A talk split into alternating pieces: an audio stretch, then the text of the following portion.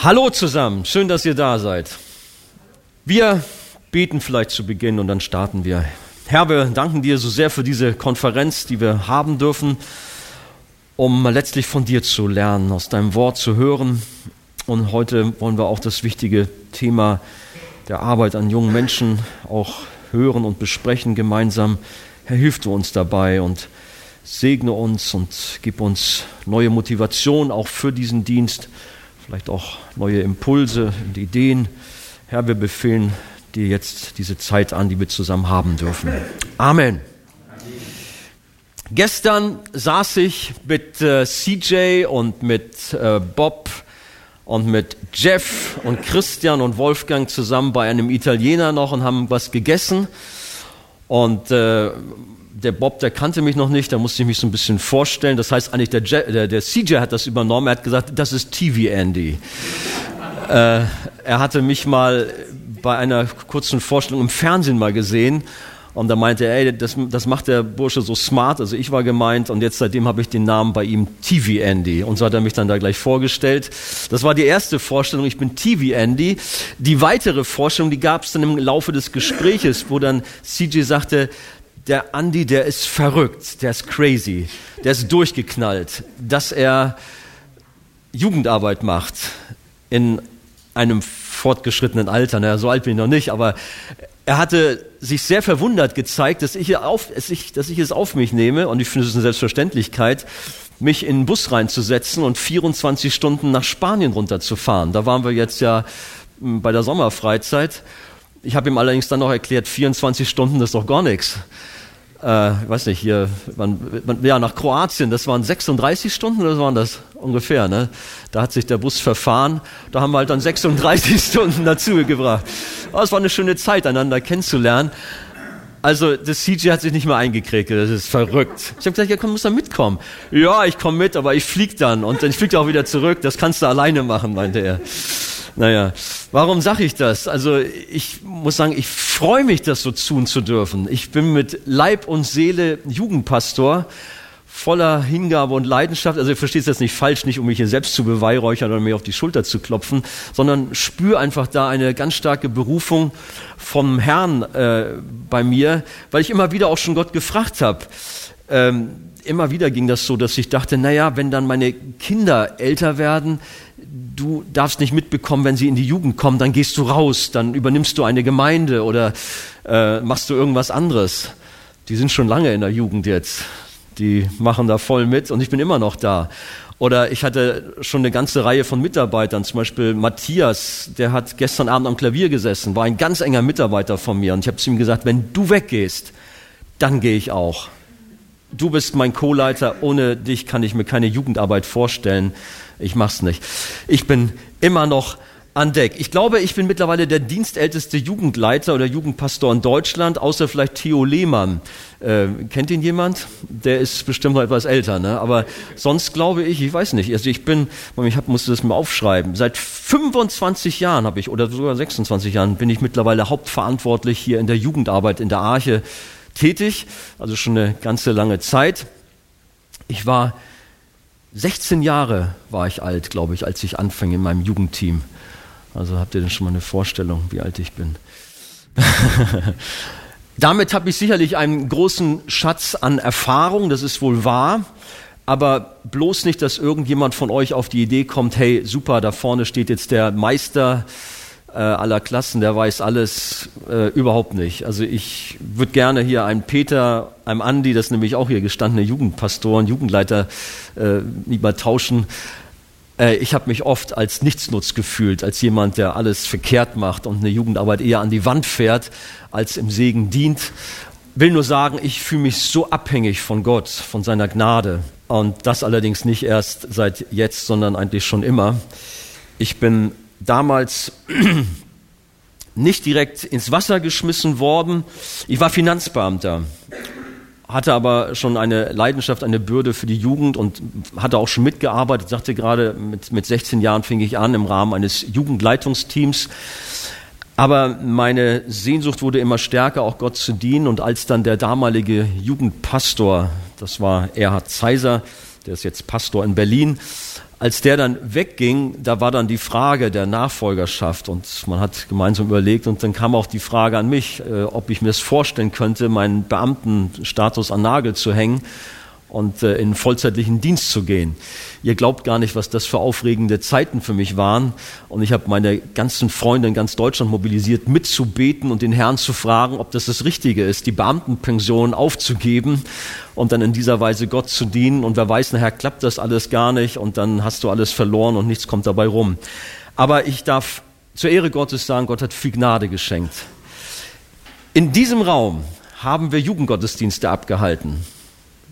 Ich meine, gut ist heute gut bestuhlt, vielleicht haben wir auch einen Tick weniger Stühle gehabt. Aber wenn ich, das ist interessant, wenn ich mir vorstelle, okay, hier haben wir, dann haben wir auch hier so eine Bühne gehabt, haben hier Lobpreis gemacht. Das war unser Jugendraum ein Stück weit. Auch drüben auf der anderen Seite, das Café, äh, ja, weißt du, so der Kaffeebereich, da haben wir auch Jugendgottesdienste abgehalten. Dann wurde das jeweils zu klein, da sind wir runtergegangen.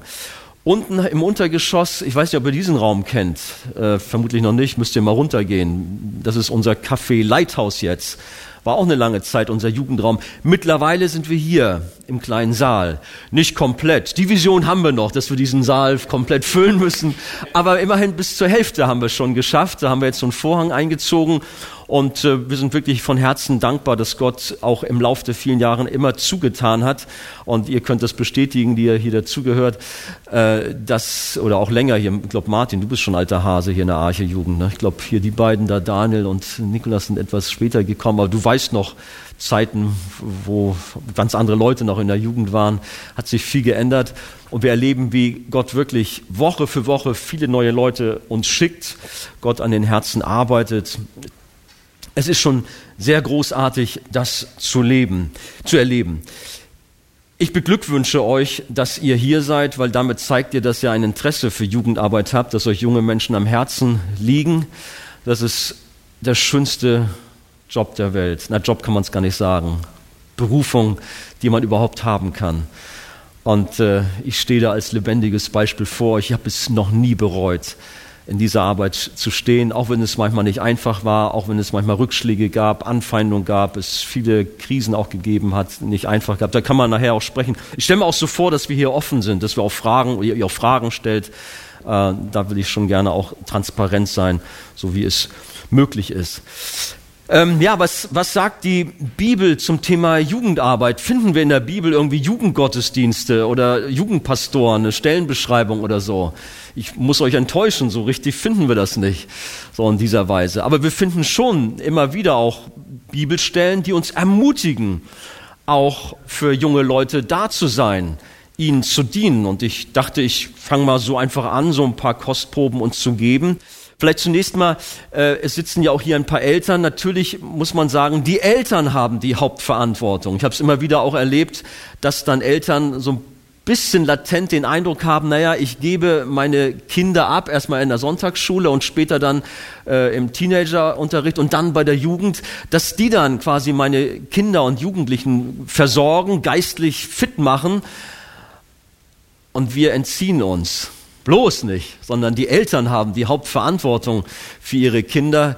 Ich hoffe, das ist jedem klar. Und dennoch ist es so wunderbar, auch zusammenzuarbeiten, auch im Gespräch zu sein, wenn man irgendwie merkt, Mensch, da sind Probleme mit meinem Jungen, meinem Mädchen oder so, dass man da auch mit dem Jugendpastor, mit dem Jugendteam spricht. Ähm, bin ich sehr dankbar auch für ein offenes Verhältnis, auch zu Eltern, auch zu Großeltern. Wir haben immer wieder auch in unserer Jugendarbeit Phasen gehabt, wo wir sogar Patenschaften gebildet haben. Ich sehe auch eine Reihe älterer oder Senioren hier unter uns. Finde ich großartig. Schön, dass ihr da seid. Äh, und das haben wir auch bei uns in der Gemeinde, dass da tiefe Freundschaften entstanden sind. Entweder durch diese Initiative, durch Patenschaften, die teilweise lange Jahre schon bestehen, oder auch, dass äh, das von alleine so gekommen ist, dass junge Leute auf Ältere zugegangen sind oder umgekehrt und man dadurch irgendwie sich kennengelernt hat und Mutter und Vater in Christo erleben darf. Das ist eine großartige Sache und ich kann dazu auch nur ermutigen. Wir sind von Gott aufgerufen als ältere Generation. Das heißt jetzt nicht ältere Generation über 60, sondern ältere Generation auch meinetwegen, ja, mit 17, 18, wenn man jetzt die Jüngeren im Blick hat. Das spielt keine Rolle. Aber als Ältere der jüngeren Generation zu dienen und das, was wir mit Gott erlebt haben, ihnen weiterzugeben. Und zwar nicht nur so, ich fand es toll, wie es gerade auch Bob gemacht hat, ja, ich muss da mal das Evangelium verkündigen und muss da irgendwas, sondern mit Leidenschaft, mit Passion, wirklich mit Herzblut ranzugehen und eine Bürde, eine Leidenschaft für junge Leute zu haben. Das wünsche ich euch. Ich weiß ja jetzt nicht, aus welchem Grund ihr hier sitzt, weil ihr selber Jugendarbeit macht oder weil ihr mal hören wollt, wie macht man sowas oder wie auch immer. Ich hau einfach mal ein paar Sachen hier raus und vertraue dem Heiligen Geist, dass er so auch in eurem Herzen wirkt und euch auch entsprechend herausfordert, ermutigt, ermahnt, was auch immer. Gehen wir mal so ein paar Bibelstellen durch. Da gibt es zum Beispiel 2. Mose Kapitel 10, die Verse 1 bis 2. Ähm, ich habe ein paar Skripte da, aber ich weiß jetzt nicht, ist das eher hilfreich oder nicht, dann hängt man nur im Skript drin. Ne? Die gebe ich euch nachher besser. Ist besser, ne? Wie? Man kann ja Notizen, ach, da drauf meinst du? Das könnte man natürlich auch, ja. Die, aber ich habe auch nicht genügend, muss ich gestehen. ich wusste nämlich nicht genau, wie viele hier sind. Ich hatte eine Meldung zwischendurch mal, dann, ich glaube, ich habe so 30 jetzt gemacht, aber ich kann euch versprechen, ich kann euch meine Unterlagen ähm, nachreichen, beziehungsweise die sind auch nicht vollständig. Die vollständige habe ich jetzt hier, die vollständige Ausgabe. Sonst, oder wollt ihr, aber dann müsst ihr euch schlagen um die Skripte. Ist erstmal so gut, wenn ich so hier was mache? Ja? Okay.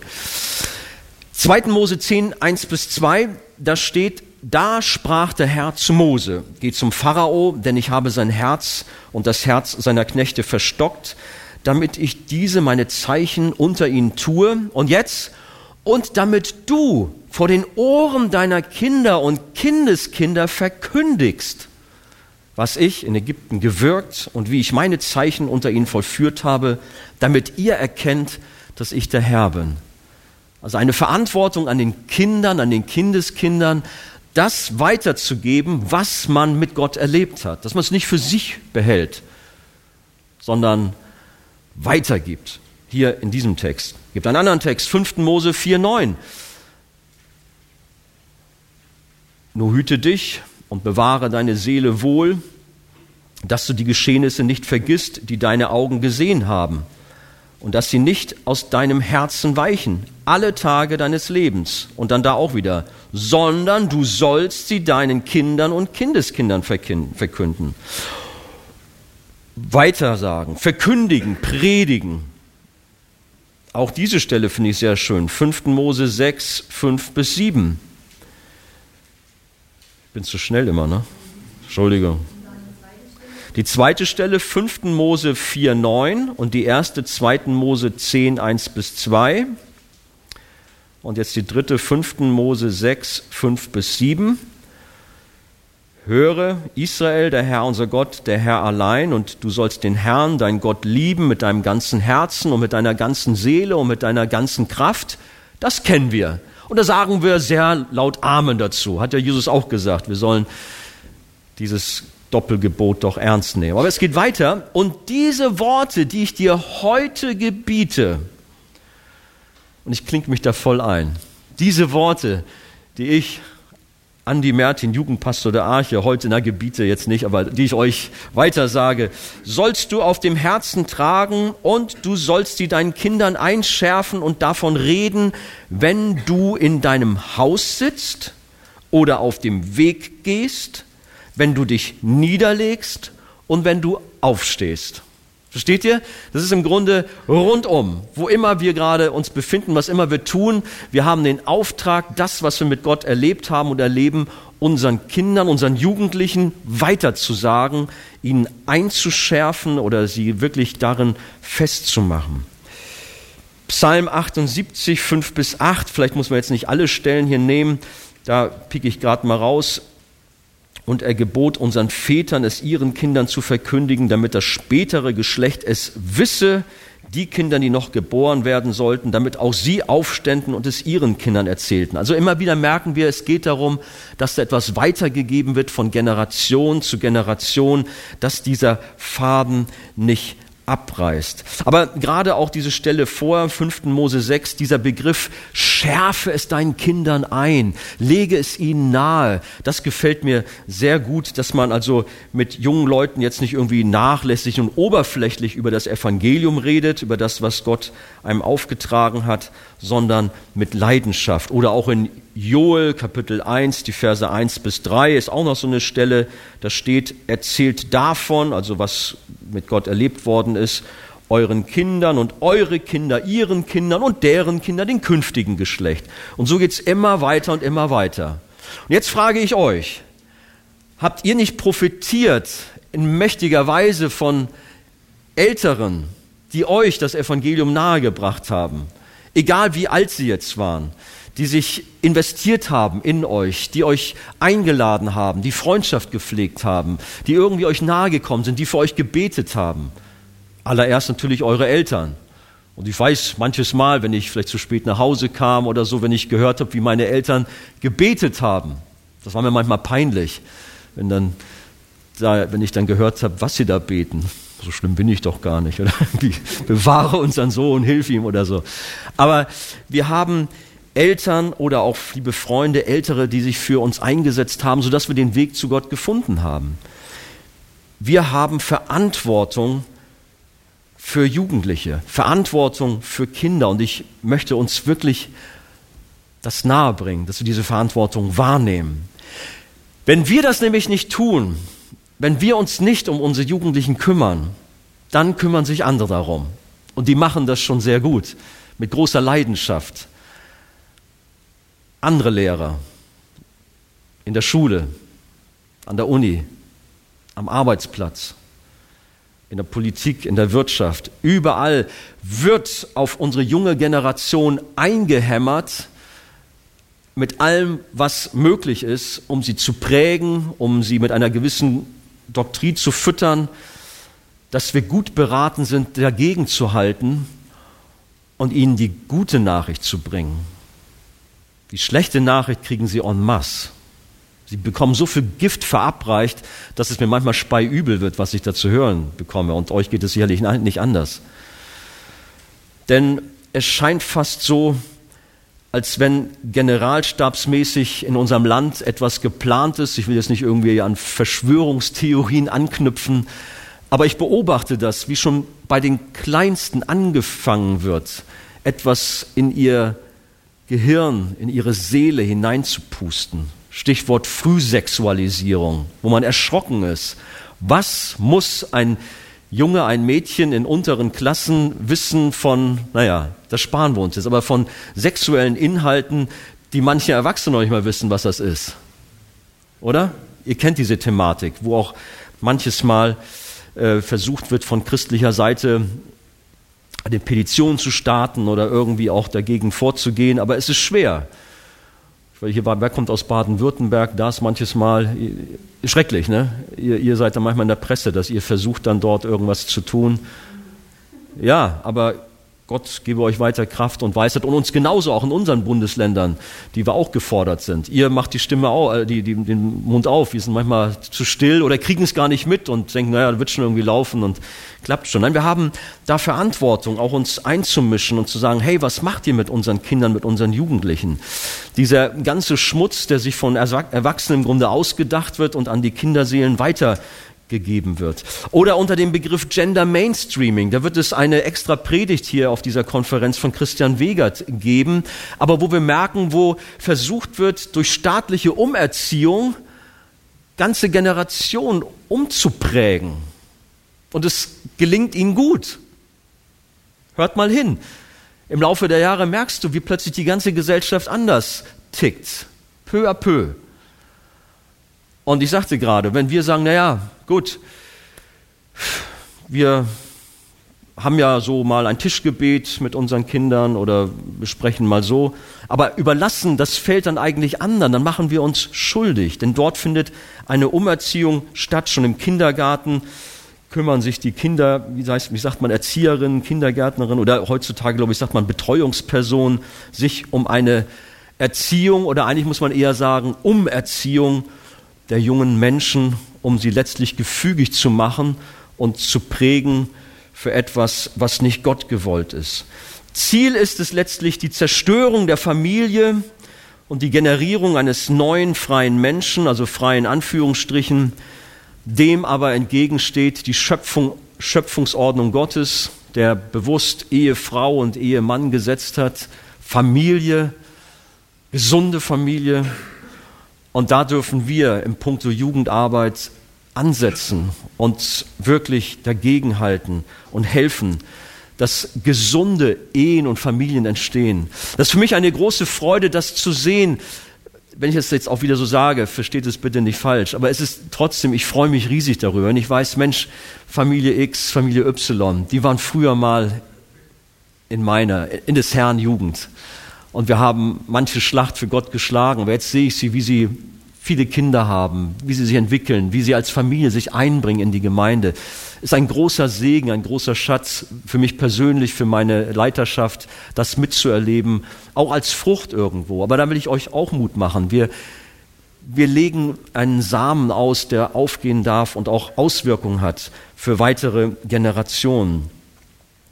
Da ist so viel postmodernes Denken, so viel antichristliches äh, Gedankengut, der Zeitgeist, der sich hier breit macht, dass wir wirklich, wirklich Verantwortung haben. Deshalb brauchen wir Jugendarbeit in unserem Land und nicht irgendeine Jugendarbeit. Ich habe mir ganz bewusst hier unterstrichen, wir brauchen Christuszentrierte Jugendarbeit, kreuzzentrierte Jugendarbeit. Es gibt ja viele christliche Jugendarbeit und die machen das auch mit Leidenschaft. Aber was oft nicht im Blick ist, dass Jesus Christus im Zentrum stehen muss, dass das Kreuz im Zentrum stehen muss, wirklich das Evangelium. Da wird dann manchmal gesagt, na ja, äh, das ist nicht gerade hip, nicht in, das äh, passt jetzt nicht so, wir müssen mehr die Leute unterhalten und Performance, Musik und so weiter, da kommen wir später noch zu. Und so vernachlässigt man das. Nein, ich wünsche mir, dass wir Christuszentrierte, kreuzzentrierte Jugendarbeit in unserem Land haben und entsprechend auch Mitarbeiter, die sich in dieser Weise hineinbegeben und das auch auf dem Herzen haben, damit die Seelen unserer Kinder, unserer Jugendlichen geschützt werden, damit sie bewahrt werden, damit sie auch heilen. Auch das ist mir eine große Freude, wenn ich merke, wie völlig verkorkste Jugendliche in die Jugend kommen, irgendwo aus der Szene, aus einem schwierigen Umfeld, wie Martin da, nein, ehrlich.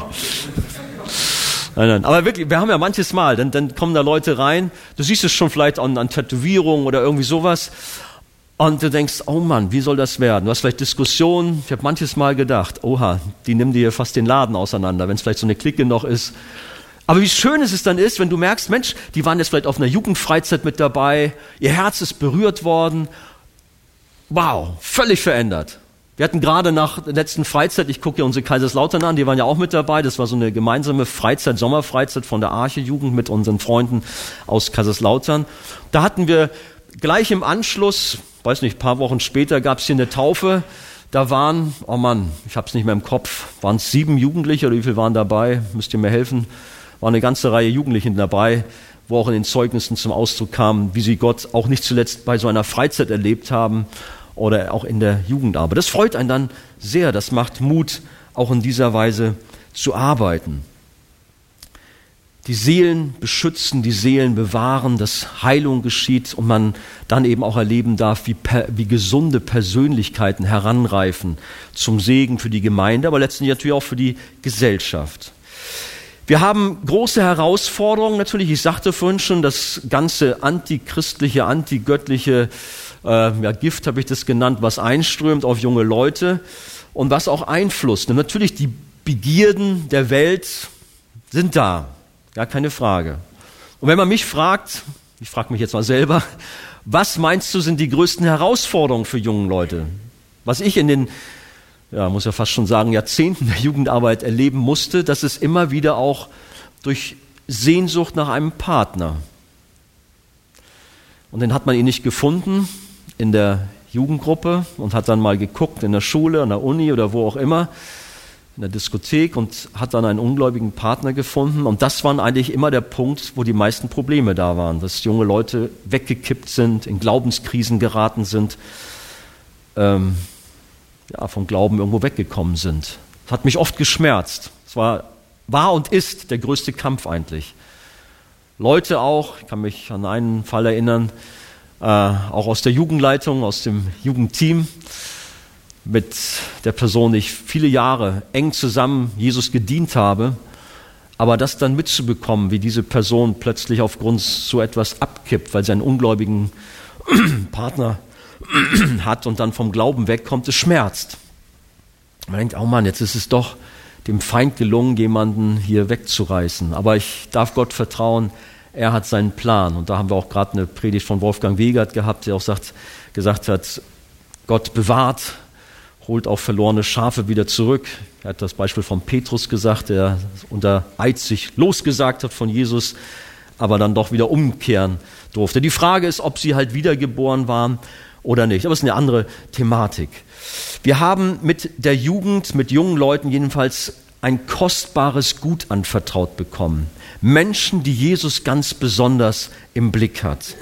Wenn wir die bekannte Stelle Markus 10 einmal nehmen, das ist unser Text, den wir ja, kennt ihr eigentlich alle, bei Kindersegnung verlesen, aber lasst ihn mal auf euch wirken, jetzt nicht so, dass ihr nur die ganz Kleinen im Blick habt, sondern Jugendliche. Es geht um Kinder. Jugendliche sind Kinder. Es wurden auch Kinder zu Jesus gebracht. Ich habe jetzt mir auch die Vorstellung, das sind auch Teenager, die zu Jesus kommen wollen. Die sagen, wow, ich will mal sehen, was das für ein Mann ist, der da so große Wunder getan hat. Jugendliche wollen kommen und das sind die Jünger, die wiesen sie barsch ab. Als Jesus das sah, war er ungehalten. Wie gut, dass unser Herr andere andere Meinung dazu hat. Und dann dieser starke Text, lasst die Kinder zu mir kommen, lasst die Teenager, lasst die Jugendlichen zu mir kommen. Sie brauchen mich. Weist sie nicht ab. Lasst sie zu mir kommen, sagt er zu seinen Jüngern. Hindert sie nicht daran. Denn gerade für solche wie sie ist das Reich Gottes, ich sage euch, wer das Reich Gottes nicht wie ein Kind annimmt, wird nicht hineinkommen. Und er nahm die Kinder in die Arme, legte ihnen die Hände auf und segnete sie. Gott möge uns bewahren, dass unsere Gemeinden nicht Gemeinden sind, die Jugendliche und Kinder daran hindern, zum Glauben zu kommen, mit Jesus zu leben, weil sowas habe ich auch erleben müssen, dass so gesetzlich, so streng, so komisch mit Kindern und Jugendlichen umgegangen worden sind, sodass das fast passt. Was tut ihr? Lasst sie zu Jesus kommen, habt offene Arme und verprellt sie nicht, scheucht sie nicht weg, hindert sie nicht daran. Und dann eben, wie Jesus getan hat, er nahm sie in die Arme, ein Bild für Freundschaft zu haben, nah dran sein an den jungen Leuten und sie natürlich zu segnen. Oder an anderer Stelle, Matthäus 18, Verse 1 bis 6, in jener Zeit kamen die Jünger zu Jesus und fragten, wer ist eigentlich der Größte im Himmelreich? Im Himmelreich. Jesus rief ein Kind stellte es in ihre Mitte und sagte, ich versichere euch, wenn ihr nicht umkehrt und wie die Kinder werdet, könnt ihr nicht ins Himmelreich kommen. Darum, wer sich selbst erniedrigt und wie dieses Kind wird, der ist der Größte im Himmelreich. Und wer solch ein Kind um meinetwillen aufnimmt, der nimmt mich auf. Und jetzt hört mal. Wer aber einen von diesen gering geachteten, die an mich glauben, zu Fall bringt, der käme noch gut weg, wenn man ihm einen Mühlstein um den Hals hängen und ihn damit in der Tiefe des Meeres versenken würde. Ich glaube, ich habe hier so eine modernere Übersetzung, aber ihr kennt diesen Text. Und da habe ich manches Mal daran denken müssen, wie wir auch umgehen mit jungen Menschen, wie wir uns versündigen, unseren Auftrag nicht gerecht werden, sie zu Jesus zu führen, an ihn dran zu bleiben, ein weites Herz zu haben, sondern engstirnig und verknöchert, gesetzlich zu sein und sie eben von Jesus eher weggetrieben, verprellt haben, als sie ermutigt zu haben, zu Jesus zu kommen und dran zu bleiben. Dass wir sie vielleicht sogar verführt haben, auch das habe ich erleben müssen, wie manche eben sehr liberal drauf waren und da eben überhaupt nicht ihren Auftrag wahrgenommen haben, sondern junge Menschen verführt haben zur Sünde. Ich denke, für solche gilt so ein Wort dass sie gut dran wären, wenn sie mit einem Mühlstein in der Tiefe des Meeres versenkt würden. Ich will damit sagen, wir haben eine sehr ernste, eine große, eine Verantwortung vor Gott hier auszuführen. Und dabei muss man bedenken, dass man als Leiter, ob man will oder nicht, immer Vorbildcharakter hat. Ich weiß nicht, wie es euch so geht. Ich muss gestehen, ich bin jemand, der sich oft da gar keinen Kopf gemacht hat. Ähm, weiß nicht, ob ich jetzt zu klein von mir gedacht habe oder einfach gedankenlos war, aber manches Mal erschrocken war, wenn es dann, wenn es dann hieß, Andi hat gesagt. Aber Andi hat das so und so gesagt. Andi hat so und so. Da wirkt immer so, uh, du musst aufpassen, was du sagst nicht leichtfertig. Ich meine, klar, beim Predigen, da macht man sich dann schon Gedanken, hat sein Konzept, aber auch so im persönlichen Gespräch, in manchen Diskussionen ist mir das halt begegnet, wo Leute dann eben auch äh, so quasi hausieren gegangen sind. Andi hat gesagt, das war mir oftmals eine Lehre, zu überlegen, was haue ich da eigentlich raus? Ich habe Vorbildcharakter. Wir alle sind sicherlich nicht so wie Paulus, der gesagt hat, eifert meinem Vorbild nach. Da sind wir dann zu schüchtern und sagen, hm, wer bin ich? Ich bin doch so schwach. Aber ihr, die ihr in der Jugendarbeit steht und vorangeht, ihr seid Vorbilder. Die gucken auf euch. Alle, wie sie da sind. Gucken ganz genau, was macht ihr in, im Jugendgottesdienst. Seid ihr dabei, wenn Lobpreis da ist? Geht ihr voran in der Anbetung? Wir haben das ja gerade vom Bob so anschaulich bekommen oder sind wir eher gelangweilt, Hände in den Taschen und, hm, und hm, ja. Ich muss, ich muss gestehen, ich, als ich damals äh, im Jugendteam war, da hatte ich eine Krise, aber ich war in der Jugendleitung drin. Da wurde ich einmal im Jugendgottesdienst von meinem damaligen Jugendpastor zur Ordnung gerufen. Ich soll nicht so viel Unsinn da machen, sondern soll ernsthaft dabei sein. Das hat gesessen ist fatal, wenn man also einer der Jugendleiter ist und sich dann so gehen lässt und dann andere vielleicht davon abhält, äh, zuzuhören oder dabei zu sein und irgendwelchen Unsinn zu bauen. Ähm, will nur sagen, wir haben Verantwortung und da heißt es aufzupassen. Der Dienst an Jugendlichen sollte Priorität haben. Das ist eigentlich das auch, was durch diese Texte durchkommt. Lasst die Kinder zu mir kommen. Nicht irgendwie unter ferner Liefen äh, sein, sondern unsere Priorität auch in den Gemeinden, dass wir es mehr im Blick haben, dass wir Jugendarbeit, äh, ich schließe auch Kinderarbeit alles mit ein, mit größter Intensität führen, nicht hinten anstehen und kaum Beachtung finden. Das ist nämlich leider auch oftmals der Fall, dass, äh, naja, haben halt nicht die Leute dafür da, dann, dann gibt es halt keine Jugendarbeit. Wir haben so viele Gemeinden, die keine Jugendarbeit haben. Gut, das muss jetzt nicht immer der Grund sein, weil sie jetzt da nachlässig sind. Aber ich fürchte schon auch oftmals, wenn man einfach sich keine Mühe auch macht, das nicht im Blick hat, sondern da denke denk ich, darf man auch starten, auch mal in einer kleinen Schar von jungen Leuten und einfach Gott auch vertrauen, dass er auch eine Jugendarbeit sich entwickeln lassen kann.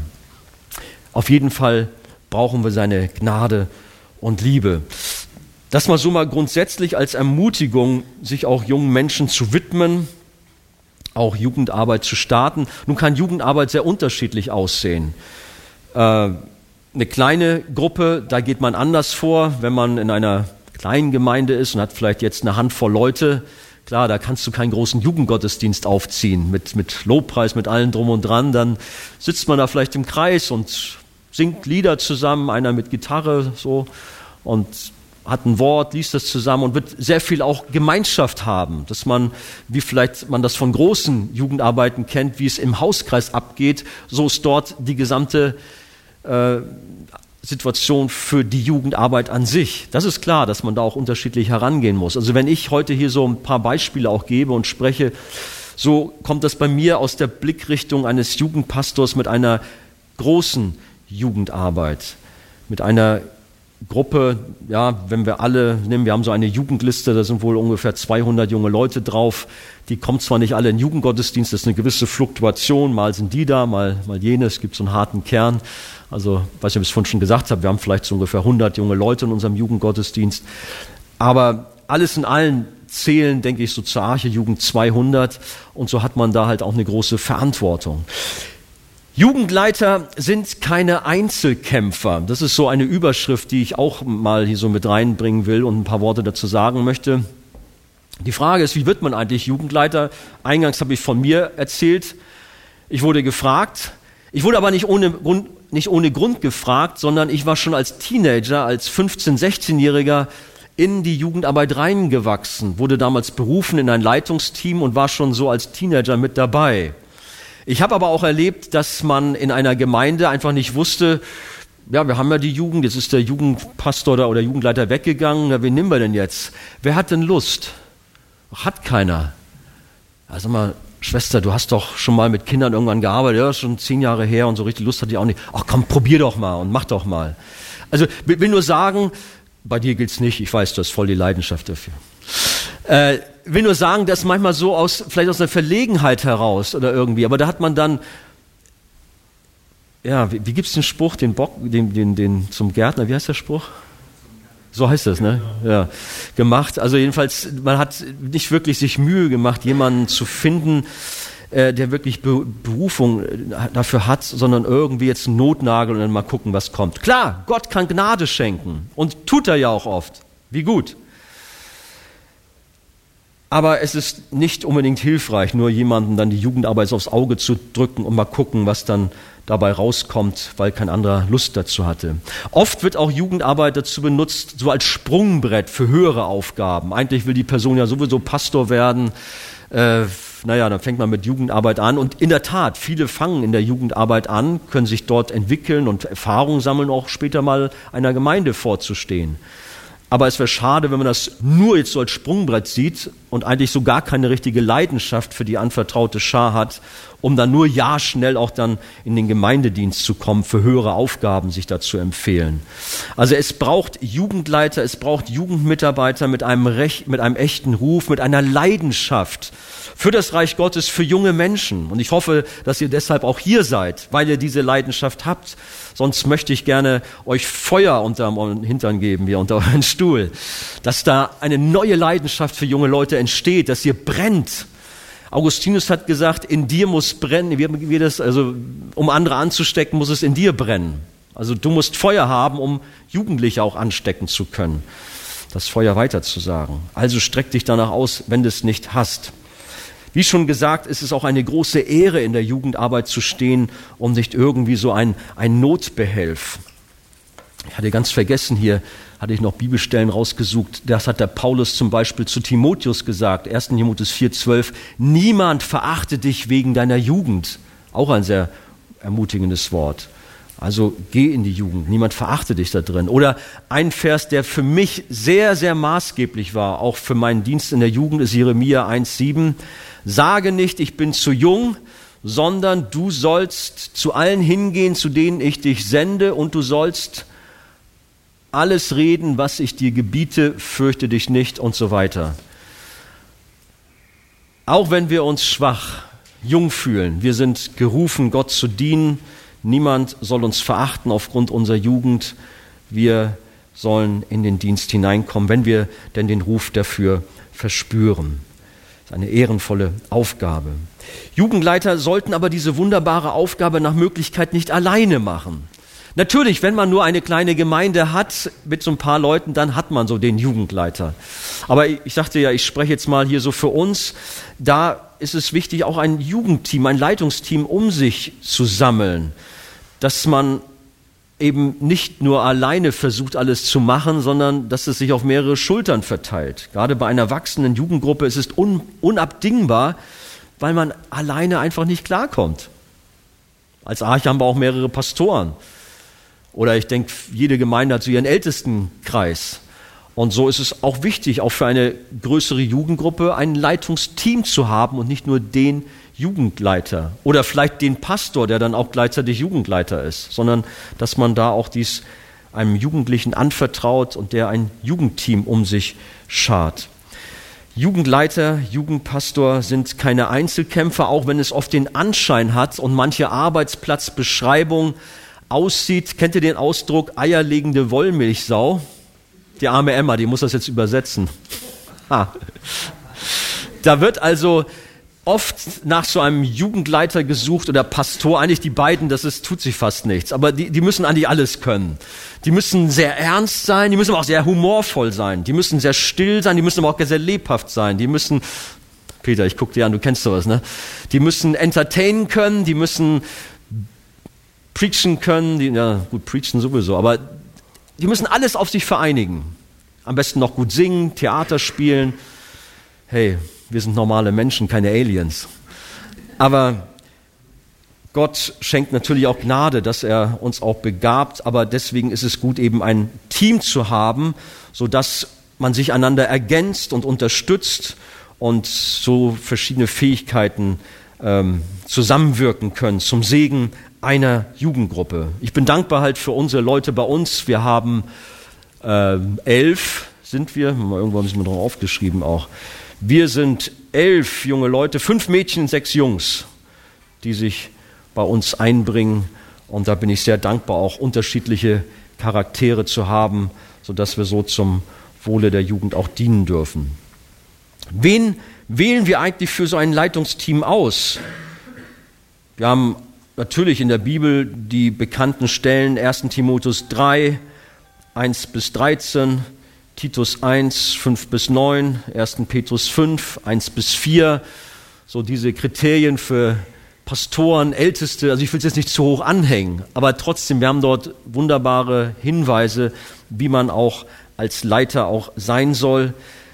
Ganz wichtig, dass man natürlich dafür betet, klar, Gott fragt, wen möchtest du haben, aber dass es dann Menschen sind, die Jesus an erster Stelle haben, die für Jesus brennen, die Jesus von ganzem Herzen nachfolgen. Oft wird der Fehler gemacht, ich gucke mal in meiner Jugend, wo sind die Alpha-Tiere? Wo sind so die am besten entertainen können, performen können, die cool drauf sind? Die nehme ich dann ins Jugendteam. Den Fehler habe ich gemacht. Habt aber auch ganz schön Lehrgeld zahlen müssen, weil dann diese Leute vielleicht charakterlich fürchterlich daneben waren und mir den ganzen Laden auseinandergenommen haben. Ja, ich habe es gut gemeint, aber habe eigentlich da eben nicht hingeschaut, wie sind sie drauf, wie leben sie mit Jesus. Also guckt nicht nach den Machern, sondern in erster Linie nach Menschen, wo Jesus Nummer eins ist, die für Jesus brennen. Dann auch, dass sie zu 100 Prozent loyal zur Gemeinde stehen, zur Leiterschaft stehen. Das ist mir über die Jahre so wichtig geworden. Das ist, ich möchte fast sagen, fast wichtiger, als wenn ich gucke, hat er jetzt eine Predigtbegabung oder so. Die Begabungen kommen oft von alleine. Vielleicht provoziere ich jetzt mit dieser Aussage. Aber ich habe das erlebt, wie junge Leute sich entwickelt haben. Und auch wenn ich gerade in unser Jugendteam reinschaue, so manche Preacher, ich habe sie noch als Jüngere vor Augen, aber Gott hat Hand angelegt und hat sie geformt und hat sie fit gemacht. Und sie sind junge Männer geworden und ich sehe in ihnen schon Prediger in irgendwelchen Gemeinden und bin Gott dankbar, wie er das auch alles so entwickelt.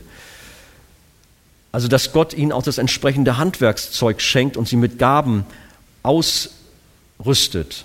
Er schenkt auf jeden Fall die richtigen Leute zur richtigen Zeit. Aber nicht, dass man so dieses auch als Experimentierfeld benutzt, sondern schon auch schaut, wo sind Leute, die wirklich hingebungsvoll dabei sind.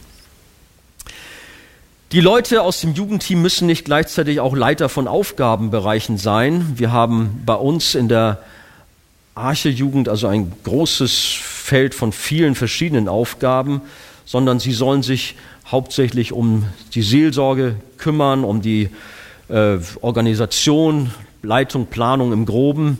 Aber wir haben dann durchaus ganz normale, normale Jugendliche, die auch mal ein Projekt übernehmen, ähm, eine Weihnachtsfeier durchführen, ein Sommerfest gestalten oder äh, einen Kreativabend in die Hand nehmen. Da muss nicht immer die Jugendleitung dabei sein. Ähm, was mir am Herzen liegt, dass ich durch das Jugendteam als Jugendleiter auch eine, bestimmt, eine bestimmte Gruppe von Leuten um mich sammle, um mit ihnen gemeinsam zu arbeiten. Nach dem Vorbild von Jesus. Jesus hatte seine Jünger um sich versammelt, hat sie geschult, hat sie gecoacht, Mentoring, all diese schönen Themen und hat sie fit gemacht für den Dienst. Das ging dann mit Höhen und Tiefen. Da gibt es manche nette Episode, wo man merkt, Mensch, die Jünger haben ja gar nichts verstanden, äh, hatten aber in der Zeit mit Jesus viel aufnehmen dürfen und waren ja auch letztlich dann auch in großen Segen ausgesandt worden. Und als Jesus dann zum Vater ging, haben sie ja alle in großen Segen gedient. Wir treffen uns, ich will auch ein bisschen praktisch auch werden, wir treffen uns als Jugendteam in der Regel 14-tägig Und wir sind auch eigentlich wirklich Freunde. Also ich muss jetzt mehr vielleicht unsere männliche Leute so sprechen, aber gut, die Mädels auch. Ich habe ja vorhin gesagt, ein paar Mädels sind auch dabei. Aber auch wir Männer treffen uns eher auch mal privat, gucken mal zusammen auch ein Fußballspiel oder machen Sport zusammen oder waren auch jetzt mal zusammen äh, so mal unterwegs, kraxeln in den Bergen. Letztens haben es auch wieder vor, dass man Freundschaft pflegt, dass man zusammenwächst. Ähm, als gesamtes Jugendteam haben wir einmal im Jahr ein Teamwochenende zu Anfang des Jahres, um einander äh, zu ermutigen, zuzurüsten, auch ein wenig zu hören, wie geht's einander. Also nicht so sehr jetzt unbedingt um Jugendarbeit zu planen und Programme zu entwickeln, sondern auch füreinander da zu sein. Dazu dient auch gerade dieses Wochenende am Anfang des Jahres. Also ganz wichtig, dass man zusammenkommt, Freundschaft pflegt und nicht nur so eine, nicht nur so eine Dienstgemeinschaft hat. Ähm, was ich auch noch mache, jetzt nicht nur mit dem Jugendteam, einmal in der Woche schicke ich so eine Art Hirtenmail raus. Manche sind vielleicht schon genervt, schon wieder eine Mail von Andy. Oh Mann, mein, mein Account, der fließt langsam über. Aber andererseits weiß ich, dass viele auch dankbar sind oder selber zu mir kommen. Hier hast du eine Info, bau die doch mit ein und schick sie rüber, dass sie über einen Verteiler rüberkommt, sodass über diese wöchentliche E-Mail auch die gesamte Jugend versorgt wird und weiß, was liegt an, was ist wichtig, um halt auch, ich hatte vorhin gesagt, da gehören bis zu 200 junge Leute dazu, um auch alle irgendwie im Blick zu haben oder etwas zu vernetzen. Über WhatsApp, E-Mail laufen so viele Sachen, mal so eben schnell. Ich bin dankbar, dass es das so gibt. Ähm, so kann man viel erledigen, als dass man sich äh, immer gleich an Hörer setzt. Natürlich ist es dann persönlicher oder sich, sich trifft. Äh, so kann man dann auch viel auch über diesen Weg auch regeln. Ähm, ich habe übrigens meinen hauptamtlichen Dienst mit einem Fiasko begonnen. Das wollte ich euch nicht verschweigen. Ich hatte ein Konzert organisiert, dachte, das ist ein guter Auftakt, wenn du so neu bist. Äh, und es war auch, glaube ich, mit eins der größten Konzerte damals in der Kieler Straße, waren da 600 Leute in so einem kleinen Saal versammelt, wo eigentlich nur 300 reinpassten.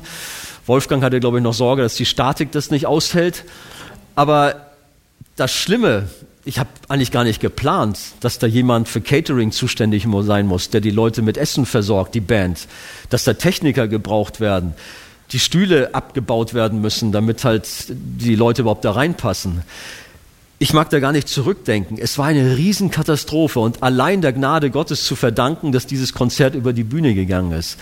Aber das hat sich so eingebrannt bei mir, um alles in Zukunft genauestens und detailliert zu planen, das war mir eine große Lehre. Und zwar für alle Sachen. Wir kommen gleich noch zum Thema Planung. Das ist ganz, ganz wichtig für Jugendarbeit, sonst machst du, dich, äh, machst du dir unnötig äh, Probleme. Ähm, da ist es also wichtig, auf breite Schultern das auch alles zu verteilen. Ich habe zum Beispiel auch hier mal ein Jugendprogramm mit dabei, einfach um mal zu zeigen, was wir alles so bei uns so machen. Müsste ich vielleicht doch mal, aber ist egal. Wir haben da Jugendabende, zum Beispiel einmal, wo jetzt das letzte Quartal, wo junge Leute von ihrem Auslandsaufenthalt berichtet haben. Dann haben wir einen Abend, wo es um das Thema Sexualität speziell geht. Da haben wir sogar zwei Abende. An einem Freitag geht es schon mal, wo wir Jungs und Mädchen getrennt haben, wo die äh, untereinander sprechen. Und am Samstag, hier der Andi ist hier, der macht dann da am Samstag nochmal Fortsetzung für alle. Dann haben wir in diesem Quartal einen besonderen Kreativabend, Amateurabend genannt. Dann haben wir eine besondere Jugendweihnachtsfeier und schlussendlich haben wir eine Silvesterfreizeit äh, auf Sylt. Ihr merkt, es ist also viel Abwechslung drin. Was aber besonders wichtig ist, dass wir die Bibel betrachten und zwar fortlaufend. Das liegt mir also sehr am Herzen, dass wir da also nicht nur irgendwie mal hier und da mal äh, alibimäßig eine Bibelarbeit machen, sondern dass wir wirklich konzentriert in der Bibel unterwegs sind. Ich muss mal gerade gucken von der Zeit her. Andi, meinst du wirklich, dass wir um fünf Schluss machen müssen? Können wir dann, aber ich versuche mal ein bisschen, bisschen zu raffen. Ich glaube, das ist besser mit Fragen noch zu arbeiten. Ja, ja, genau. Ähm, also das ist für mich ein ganz wichtiger Punkt, dass wir in der Jugendarbeit das Wort Gottes haben. Wir haben zum Beispiel uns als einen Leitspruch gegeben, als Archejugend, der lautet, als Archejugend wollen wir täglich nach dem Maßstab der Bibel leben, die persönliche Beziehung zu Jesus vertiefen und ihn mit unserem Leben ehren. Wir möchten Jugendlichen den Weg zu Jesus zeigen und sie dort abholen, wo sie stehen, während wir echte Freundschaften leben und Jesus in Einheit und mit Hingabe dienen. Das ist jetzt sehr viel mal so einfach euch gesagt, aber das ist so ein Leitspruch, den wir uns immer mal wieder in Erinnerung rufen und zu schauen, was ist unser Auftrag an den jungen Menschen. Und eben so fing es an, wir wollen täglich nach dem Maßstab der Bibel leben. Gut, wir sind nicht täglich dabei, da ist jeder persönlich gefordert in der Heiligung, in der Nachfolge.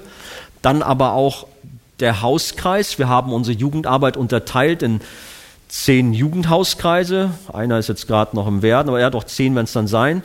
Zehn Jugendhauskreise, um die gesamte Mannschaft versorgen zu können. Wenn man am Samstag in den Jugendgottesdienst zusammenkommt, ist es oft schwierig, den Überblick zu behalten, sondern sie brauchen die Betreuung auch in der Woche durch den Hauskreisleiter. Wir haben einen hier, der Daniel Hong sitzt hier vorne, der macht sowas mit großer Hingabe und äh, bei dieser Gelegenheit, danke. Ach, letzt, letztens war ich erst da, habe mal geguckt, wie er das so macht. Er hat das brillant gemacht, muss ich wirklich sagen. Und da sind dann bei ihm nur junge Leute, äh, nur junge Männer. Wie viel seid ihr? 15 oder was? Zwölf. Zwölf junge Männer, wie Jesus, hat er um sich geschart. Er prägt sie, er ist für sie da, er ist der Meister und sie sind die Schüler und er macht das großartig. Und das haben wir halt eben auch äh, in anderen Kreisen genauso und das ist wirklich toll, das zu erleben, dass das also, dass eine so eine Versorgung da ist. Ähm, Gestaltung von Jugendgottesdiensten. Natürlich kann man wahnsinnig viel in, in, in Theater, in Unterhaltung und so etwas hineingeben. Aber das ist nicht primär unser Auftrag. Das mag so eine Hilfe vielleicht auch mit sein. Junge Leute singen gerne. Wir haben gerade von Bob Coughlin das gehört. Ja, das tun wir. Zeitgemäß. Junge Leute singen keine Choräle. Die freuen sich an moderner Musik. Auch ein bisschen lauter, auch ein bisschen fetziger. Und das ist nicht schlimm. Das gehört so für junge Leute. Nicht, dass ältere Leute sagen, nein, das darf nicht, das ist weltlich. Das ist nicht weltlich, sondern das ist die Art und Weise, wie junge Leute sich auch ausdrücken, um Gott anzubeten, ihn zu preisen. Da nehmen wir uns auch gerne Zeit für, auf jeden Fall. Ich habe mal hier mal aufgeschrieben, wir haben unseren Jugendgottesdienst jeden Samstag von 19 bis 23.30 Uhr ungefähr. Äh, da haben wir einen Einstiegschorus, dann gibt es Infos, Begrüßung, dann kommt ein Impuls, ein Zeugnis von irgendeinem unserer Jugendlichen. Danach haben wir eine Lobpreiszeit von circa vier Liedern. Dann kommt eine Predigt von 45 Minuten manchmal auch 50 Minuten, also nicht 10 Minuten Predigt, sondern uns ist wichtig, dass das Wort Gottes, dass die Bibel im Mittelpunkt, im Zentrum steht. Und nach der Predigt nochmal Lobpreis, circa fünf Lieder, wo auch Gelegenheit für Gebet und Segnung ist. Für uns ist es ganz entscheidend, und da habe ich gemerkt, dass wir als, äh, als Archejugend da teilweise so ein bisschen einsam stehen, äh, wie ich schon sagte, die Bibel im Zentrum zu haben. Mir wurde letztens in einem Gespräch, na nicht, das war nicht mit mir, einer aus meinem Jugendteam hatte das Gespräch mit einer anderen großen Jugendgruppe hier in Hamburg.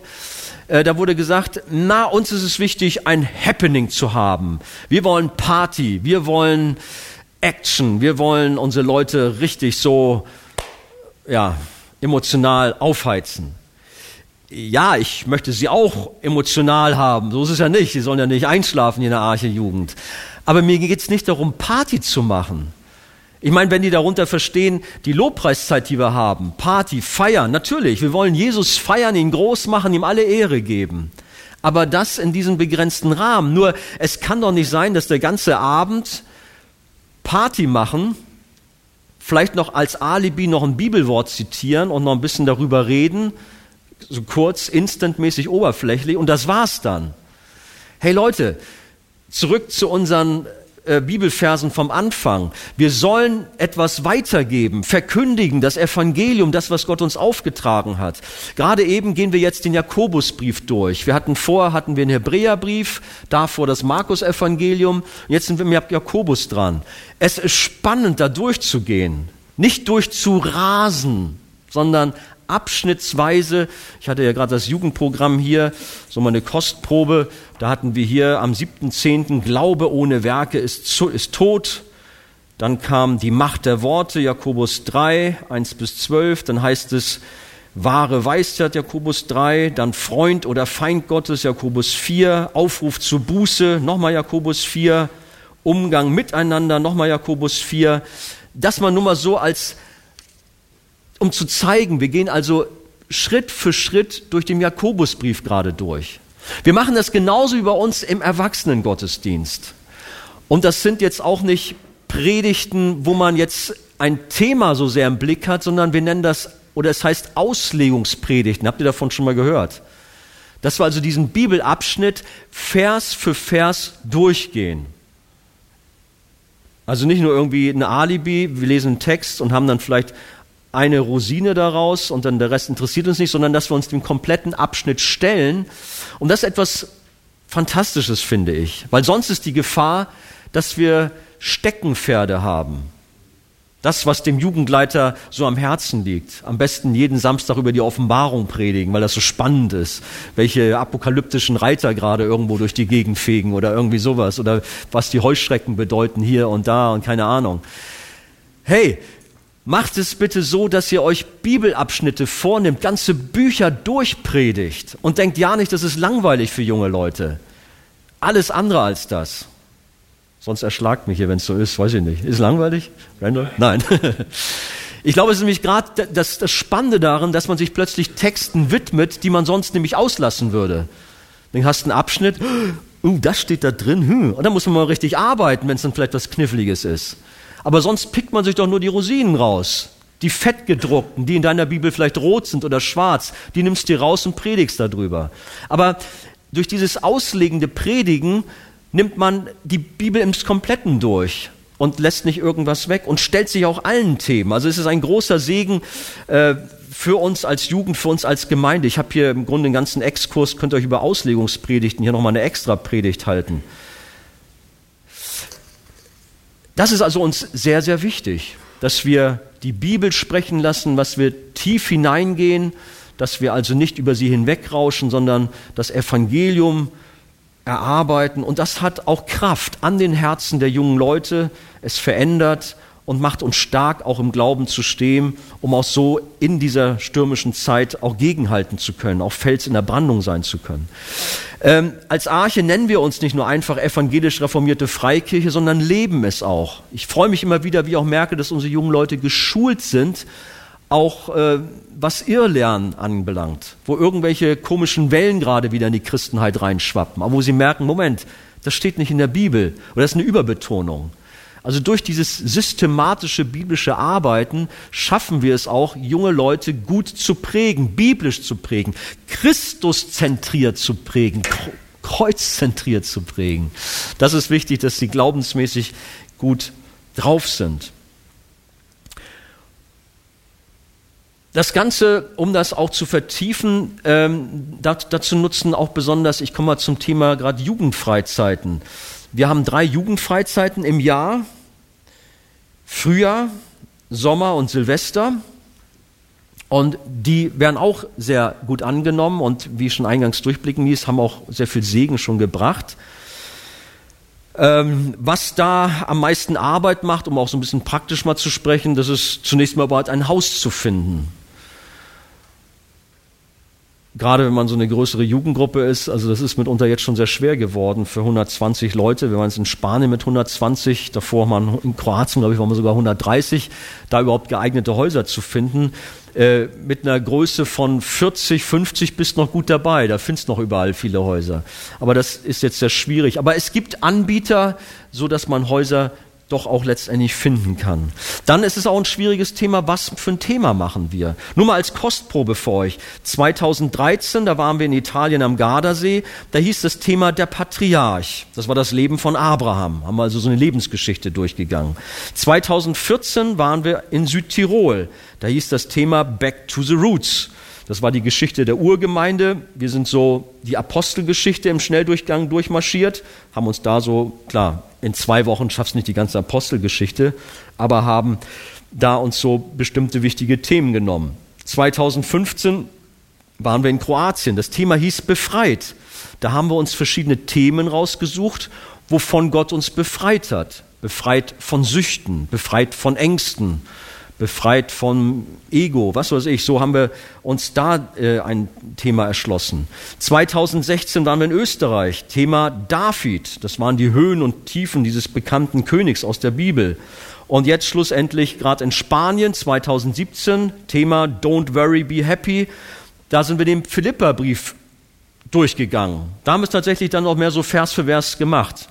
Also ihr merkt es hier gerade an der Freizeitgeschichte die letzten Jahre, da sind wir sehr unterschiedlich so ein bisschen vorgegangen. Was auch natürlich entscheidend ist, dass man das alles gut plant. Ich habe mal hier so ein Freizeitprogramm dabei.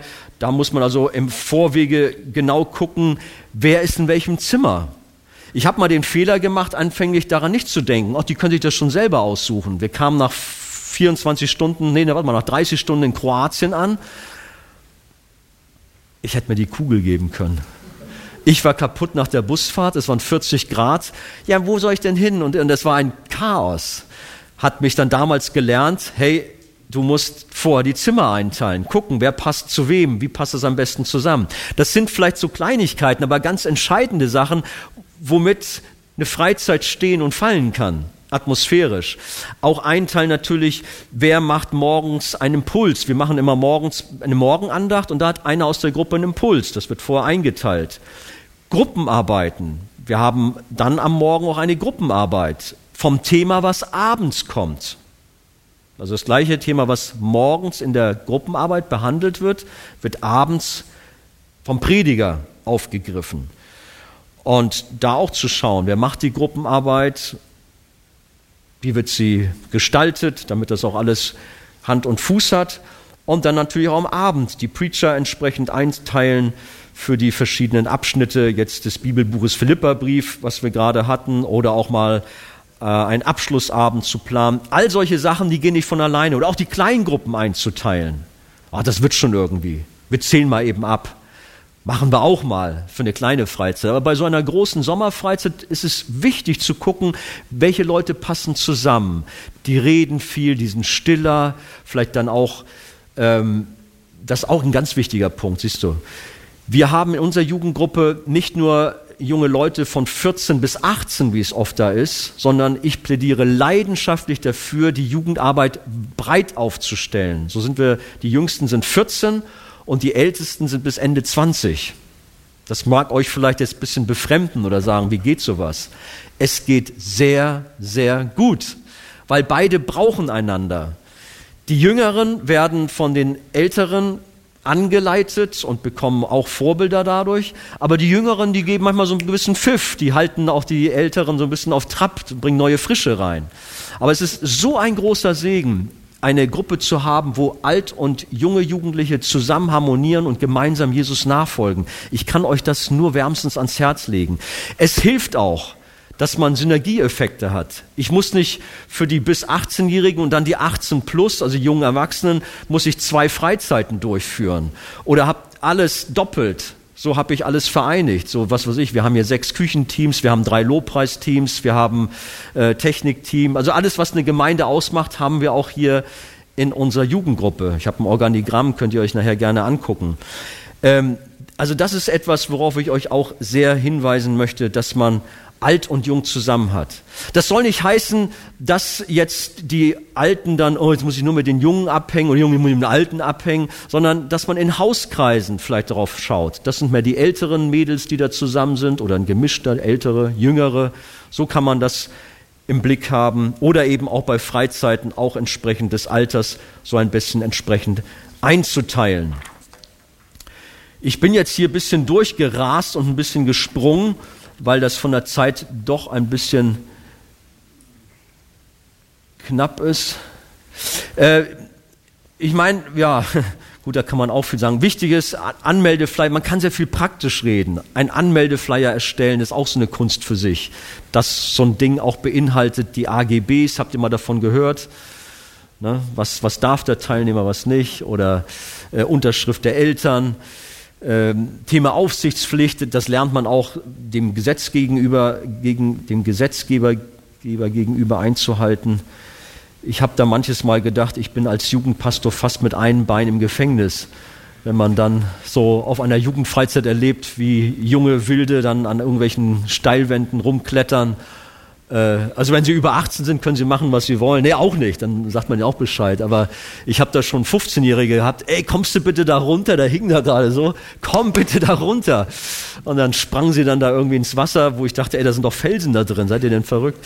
Also ich könnte viel aus dem Nähkästchen plaudern. Oder einmal waren wir in Kroatien, äh, ich äh, war schon schlafen und dann dachte ich, guck noch mal aus dem Balkon raus und dann gucke ich, sag mal, das ist doch, das ist doch die, die, na, ich sage jetzt keinen Namen, nachher macht ihr, sag mal, da ist doch ein Kroate, der da mit ihr da, äh, die liegen da zusammen da direkt am Strand. Hm hat meine Frau geweckt, guck mal, sind, sind die, die das nicht? Dann, ich bin dann runter, um es kurz zu machen. Ich habe gedacht, da ist eins meiner Mädels und sie ist dann mit dem Kroaten da zugange da und bin da nah ran. Hey, hallo! Und dann waren das aber zwei Kroaten. Oh, Entschuldigung. Okay. Wollte nur mal gucken, was. nur also aus dem Nähkästchen geplaudert. Das sind ja auch alles so Sachen. Ne? Also ich habe da auch schon Dinge erlebt, dass natürlich junge Leute auch zusammen geschlafen haben oder so. Ich meine, es ist jetzt noch nie so passiert, dass jetzt ich als äh, Jugendpastor da unterhaltspflichtig geworden bin. Aber der Gesetzgeber, ja, ich sag mal, der Gesetzgeber, der sagt, du hast Aufsichtspflicht für die Jüngeren unter 18. Aber das würde jetzt vielleicht das alles jetzt hier zu weit gehen, das alles zu erörtern. Aber es ist also wirklich ein wichtiges Thema da in Verantwortung auf Freizeiten durchzuführen. Pass mal auf, ich mache einfach mal jetzt doch mal Schluss und vielleicht ist es besser, auf Fragen noch so einzugehen. Was meint ihr? Ja? Also ich habe hier, wie gesagt, Skripte, die noch manches so detailliert äh, behandeln. Die gebe ich euch und äh, oder überarbeite sie vielleicht nochmal. Hier ist also das, das komplette. Vielleicht hilft es euch. Also mir lag es am Herzen, auch manche praktische Dinge reinzubringen. Aber jetzt beim Reden merke ich doch, die Zeit läuft sehr schnell. Haben wir Fragen so? Vielleicht können wir auf diese Weise nochmal. Ja. Ja, ihr seid ja ziemlich, ziemlich weit hier. Das ist auch schön aus der Ferne zu beobachten und ihr könnt viel voneinander lernen. Ähm, wenn man jetzt klein und am Anfang ist, ähm, man muss ja nicht alle Fehler machen, die andere schon längst mal gemacht haben. Ach so. Ah ja, ich muss kurz überhalten. Also genau, wir, wir sind ja schon jetzt ziemlich groß, aber was ist mit so kleinen Gruppen, wenn die erstmal anf anfangen? Wo, wo kann man äh, Ausbildung bekommen? Äh, wo kann man, ja, wo kann man Ausbildung bekommen hier in Deutschland? Äh, ja, so. Das ist nur gut. Also was mir zum Beispiel geholfen hat, äh, muss ich ganz ehrlich sagen, das sind zum Beispiel diese beiden Bücher, habe ich euch mal mitgebracht. Das ist äh, Jugendpastor Doug Fields von der Gemeinde Saddleback in den USA, Rick Warren. Man mag jetzt von der Gemeinde hier und da theologisch halten, was man will, das ist jetzt ein anderes Thema, aber wie der Doug Fields Jugendarbeit betreibt, da kann ich diese Bücher sehr empfehlen. Und Peter, ich weiß zumindest, dass du das auch, glaube ich, sehr äh, geschätzt hast, zumindest dieses hier. Da wird also von diesem Doug Fields minutiös alles äh, beschrieben und gemacht, jetzt hier in der Stunde konnte ich manches nur so ein bisschen anreizen oder mal so ein paar Impulse geben. Das wäre eine Möglichkeit, dass man äh, sowas sich zu Hilfe nimmt, weil jetzt ausbildungstechnisch irgendwo eine Bibelschule, so das wüsste ich jetzt nicht, dass man jetzt als Jugendpastor ausgebildet wird. Dann empfehle ich fast äh, was wir auch gemacht haben teilweise, das fand ich sehr großartig, dass wir uns dann zusammengesetzt haben als Jugendpastoren, Austausch gehalten haben. Ich habe vom Peter, vom Andi gelernt. Wen haben wir hier noch so äh, an anderen Jugendpastoren? Ich will jetzt niemanden übersehen hier. Also, dass man untereinander Austausch hält und sich so gegenseitig befruchtet, das ist also sehr, sehr gut, sehr wichtig, sich vernetzt. Ähm, aber so kann ich jetzt nicht sagen, hey, da ist eine christliche Schule, geh mal dahin und lass ausbilden. Äh, wolltest du mal trotzdem mal hören. Ja. Ähm, ja, noch eine Frage. Er hatte ja gerade angesprochen, ähm, wenn man am Anfang von der Jugendarbeit die, die Fehler, die du oder lange Zeit du schon als Jugendpastor absolviert hast, dass wir vielleicht, ähm, dass du irgendwelche Tipps hast oder auf irgendwelche Fehler auch nochmal ganz speziell eingehst, ja. von denen du unbedingt warnst, die man nicht tun sollte von deiner Erfahrung? Ma, ja. Max weist darauf hin, dass äh, natürlich immer am Anfang vielleicht Fehler gemacht werden und ob ich vielleicht nicht auf ein paar Dinge hinweisen kann. Äh, ein paar, glaube ich, hatte ich auch schon gesagt wovor ihr dann bewahrt werdet, um nicht in die gleichen Fehler reinzuschlittern. Ich meine, ich habe es gesagt, eben vorhin auch, dass man die Arbeit von vornherein gleich auf mehrere Schultern verteilt, dass man nicht meint, alles alleine erledigen zu können, äh, dass man da ein Leitungsteam um sich sammelt, äh, dass man da auch schaut, wer da reinkommt. Das ist also wichtig für eine Basis. Ähm, dann aber auch, dass man sich äh, nicht unter Druck setzen lässt. Jugendarbeit äh, ist sehr wechselhaft. Das ist mir auch aufgefallen. Ich habe am Anfang sehr viel Druck gehabt. Denn wenn man auf Jugendkonferenzen war, so von, ich, wir waren damals als Gemeinde im BFP beheimatet, in Pfingstbund hier in Deutschland. Und dann saß man so zusammen, na, wie viele Jugendliche habt ihr denn jetzt? Und da. Und dann so ein Leistungsdruck. Wir haben mehr als ihr oder unsere Freizeiten sind größer. Oder welche Vision hast du dann? Allein das. Welche Vision hast du fürs nächste Jahr? Boah, welche Vision? ja, Natürlich braucht man Pläne, klar. Aber jetzt, du musst, wir haben uns auch mal zusammengesetzt, mal was formuliert. Aber letztendlich geht es darum, Jesus groß zu machen, junge Leute zu Jesus zu bringen. Das ist jedes Jahr aufs Neue da. Und klar, es ergeben sich Schwerpunkte, dass man sagt, okay, im nächsten Jahr liegt es mir besonders am Herzen, die Leute vielleicht mehr zu integrieren, die jetzt neu da sind, die noch keinen Platz gefunden haben. Äh, aber dass man aufpasst, sich nicht so sehr unter Druck zu setzen, sondern zu sagen, Herr, ich vertraue dir. Martin Luther hat mal gesagt, auch wohl in so einer Phase des Druckes, Herr, es ist deine Gemeinde, kümmer du dich drum.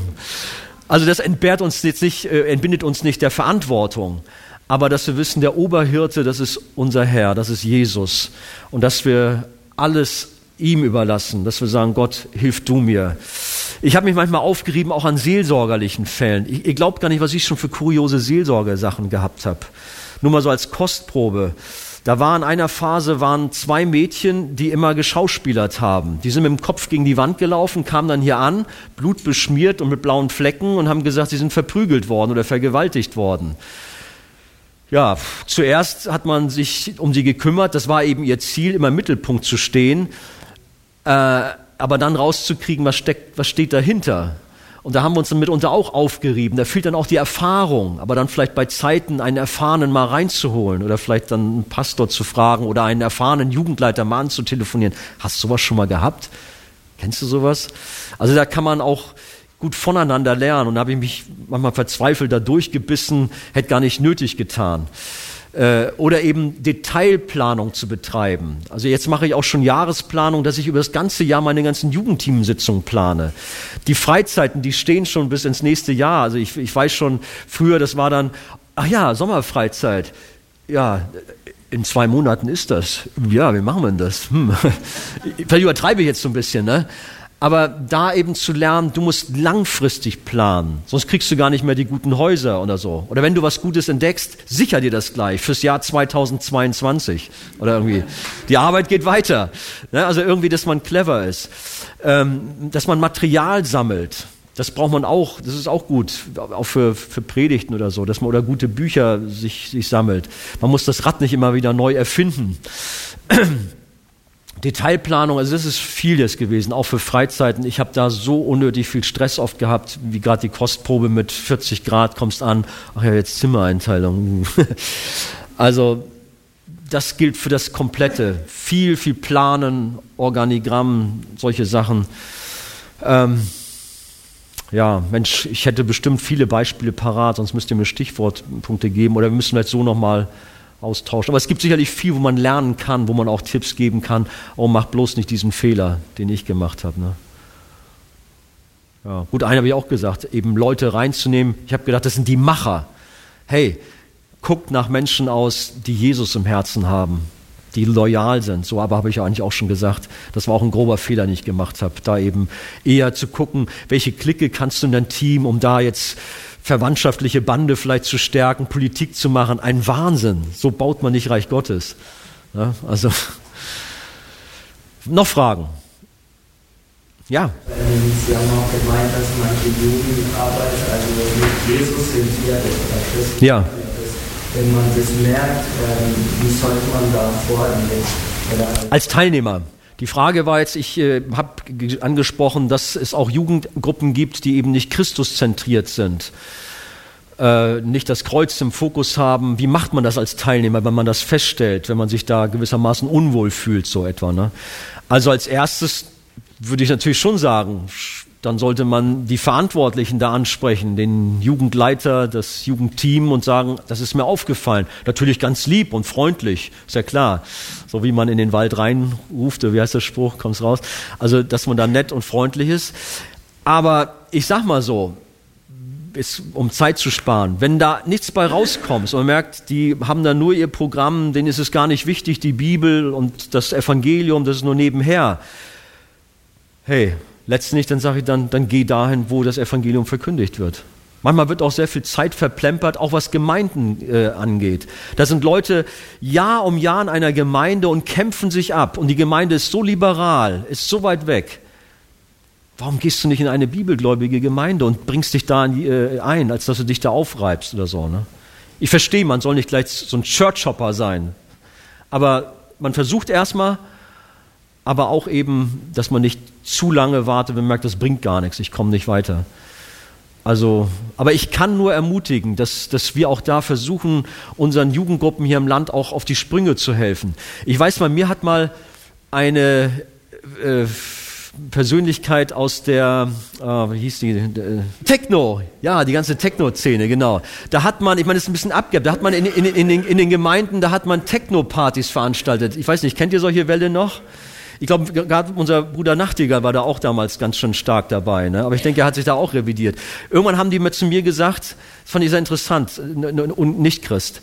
Hey, ihr Christen, was macht ihr eigentlich da? Also wir haben es nicht gemacht, nur ich war am Rande so involviert da. Was macht ihr eigentlich? Ihr kriegt das sowieso nicht so hin. Macht doch mal eure Sachen, überlasst es uns. Und das fand ich so gut, das zu hören, dass wir als Christen immer andere Sachen kopieren wollen. Wir laufen der Welt hinterher. Was für ein Schwachsinn. Wir haben das wichtigste, die wichtigste Nachricht der Welt. Da sollen die Welt soll uns hinterherlaufen und sich die Finger nach dem Evangelium schlecken. Aber die Christen immer her, hey, das ist cool, das ist hip, wir müssen das nachmachen, wir müssen das nachmachen. Das ist übrigens hier das Neueste, was es überhaupt gibt hier. Ich darf der Erste sein, der das hat. Die neue Studienbibel mit der neuen Genfer Übersetzung.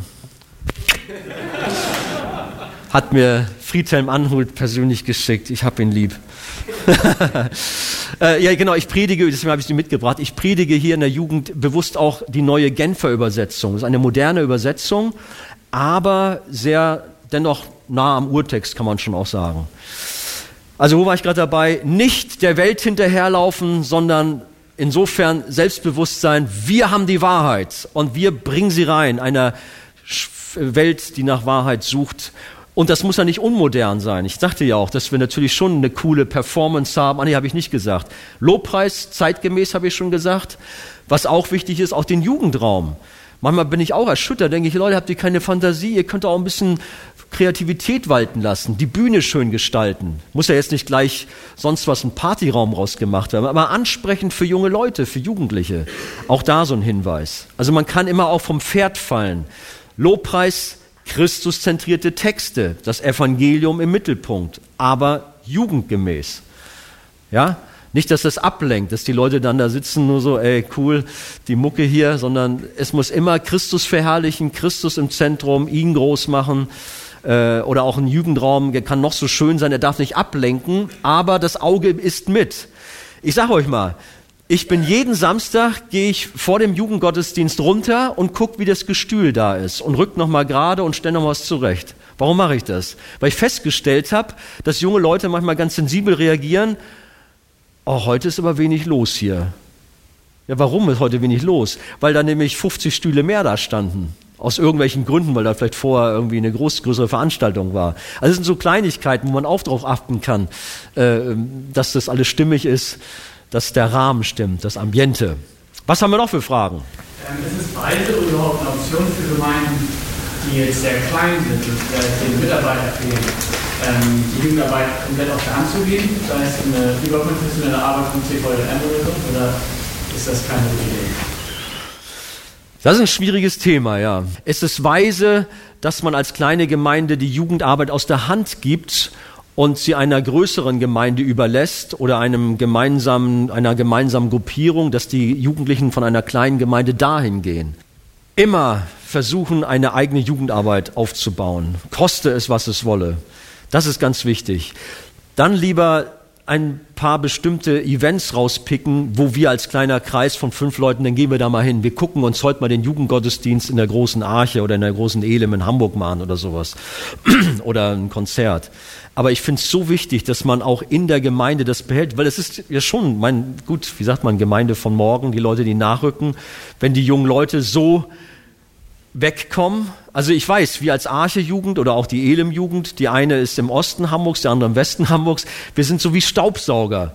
Wir, wir saugen mitunter auch andere Jugend, äh, Jugendliche auf. Und ich habe dann auch schon mitunter auch geguckt, äh, aus Fairnessgründen zu sagen, und es ist mir auch habe mich gefreut, dass Leute auch zurückgegangen sind, die vielleicht eine Zeit lang aufgetankt haben hier bei uns und dann mit neuem frischen Mut zurückgegangen sind. Jetzt in einem Fall denke ich jetzt an Lübeck, in der Nähe von Lübeck und dort in Lübeck jetzt eine Jugendarbeit äh, entsprechend äh, neu aufgebaut haben. Aber ja, so ein Gemisch irgendwie. Aber ganz aufgeben, das würde ich auf keinen Fall. Noch eine Frage? Mein Herz war wahnsinnig voll für heute Abend oder heute Nachmittag. Ich bitte um Entschuldigung.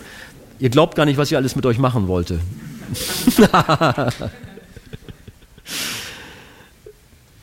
Weil es macht auch Freude, zum Beispiel, ich habe ja einmal unseren Leitspruch gesagt, es macht auch Freude, man kann zum Beispiel, haben wir damals mal gemacht mit unserem, unser Jugendcafé unten, heißt Lighthouse.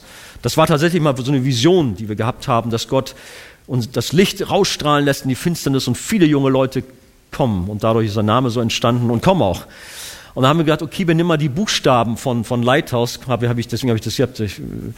Und dann haben wir gedacht, wir machen mal zu jedem Buchstaben einen Schwerpunkt, der uns wichtig ist. Habt ihr vielleicht auch schon gemacht in euren Jugendarbeiten, weiß ich nicht. Und dann kommt halt L, ja, wofür steht L? Lobpreis zum Beispiel. Und so kann man sich dann so durcharbeiten. Lighthouse, unten das E für Evangelisation. All solche Sachen machen wahnsinnig Freude für ein Mitarbeiterteam sich da auch ein bisschen reinzugeben. Sowieso habe ich auch, auch nicht gesagt. Es ist gut, die gesamte Jugend einzubeziehen, auch den Jugendraum zu gestalten, Namen zu kreieren. Als Jugendpastor immer vorangehen, das ist auch gut. Nicht, dass es heißt, ach, der Typ, der sitzt nur oben auf dem grünen Tisch, der macht nichts, sondern immer an der Basis dabei zu sein, aber sonst alle auch mitarbeiten zu lassen und äh, selber was erarbeiten zu lassen. Ganz wichtiger Punkt andi.mertin.arche-gemeinde.de. Das ist meine E-Mail-Adresse. Und ich mache euch das Angebot, und das ist kein leeres Versprechen, dass ihr mir auch gerne, äh, ja, ich sage das mal so großkotzig, Fragen stellen könnt. Und ich versuche zu antworten, das, was wir jetzt hier nicht so besprechen konnten, dass ich dann mit euch per Mail dann Austausch haben kann. Oder eben mein komplettes Konzept, das, was ich hier noch drin hatte, dass ich das dann noch einfließen lasse. Aber ich sage es noch einmal, so viel ist es eigentlich gar nicht. Das Gros ist hier drin. Also ihr habt jetzt da im Konzept drin noch ein Organigramm. Ihr habt mal ein Beispiel äh, von einem Freizeitprogramm, wie das aussieht. Ihr habt da drin auch mal den Ablauf eines Jugendprogramms von einem Quartal. Also dass ihr mal so ein bisschen so einen Eindruck habt, wie das hier so läuft. Dankeschön. Und ich danke euch für euer Interesse und wünsche euch gottesreichen Segen auch in euren Jugendarbeiten, euren Gemeinden und auch weiter noch viel Segen bei der Konferenz.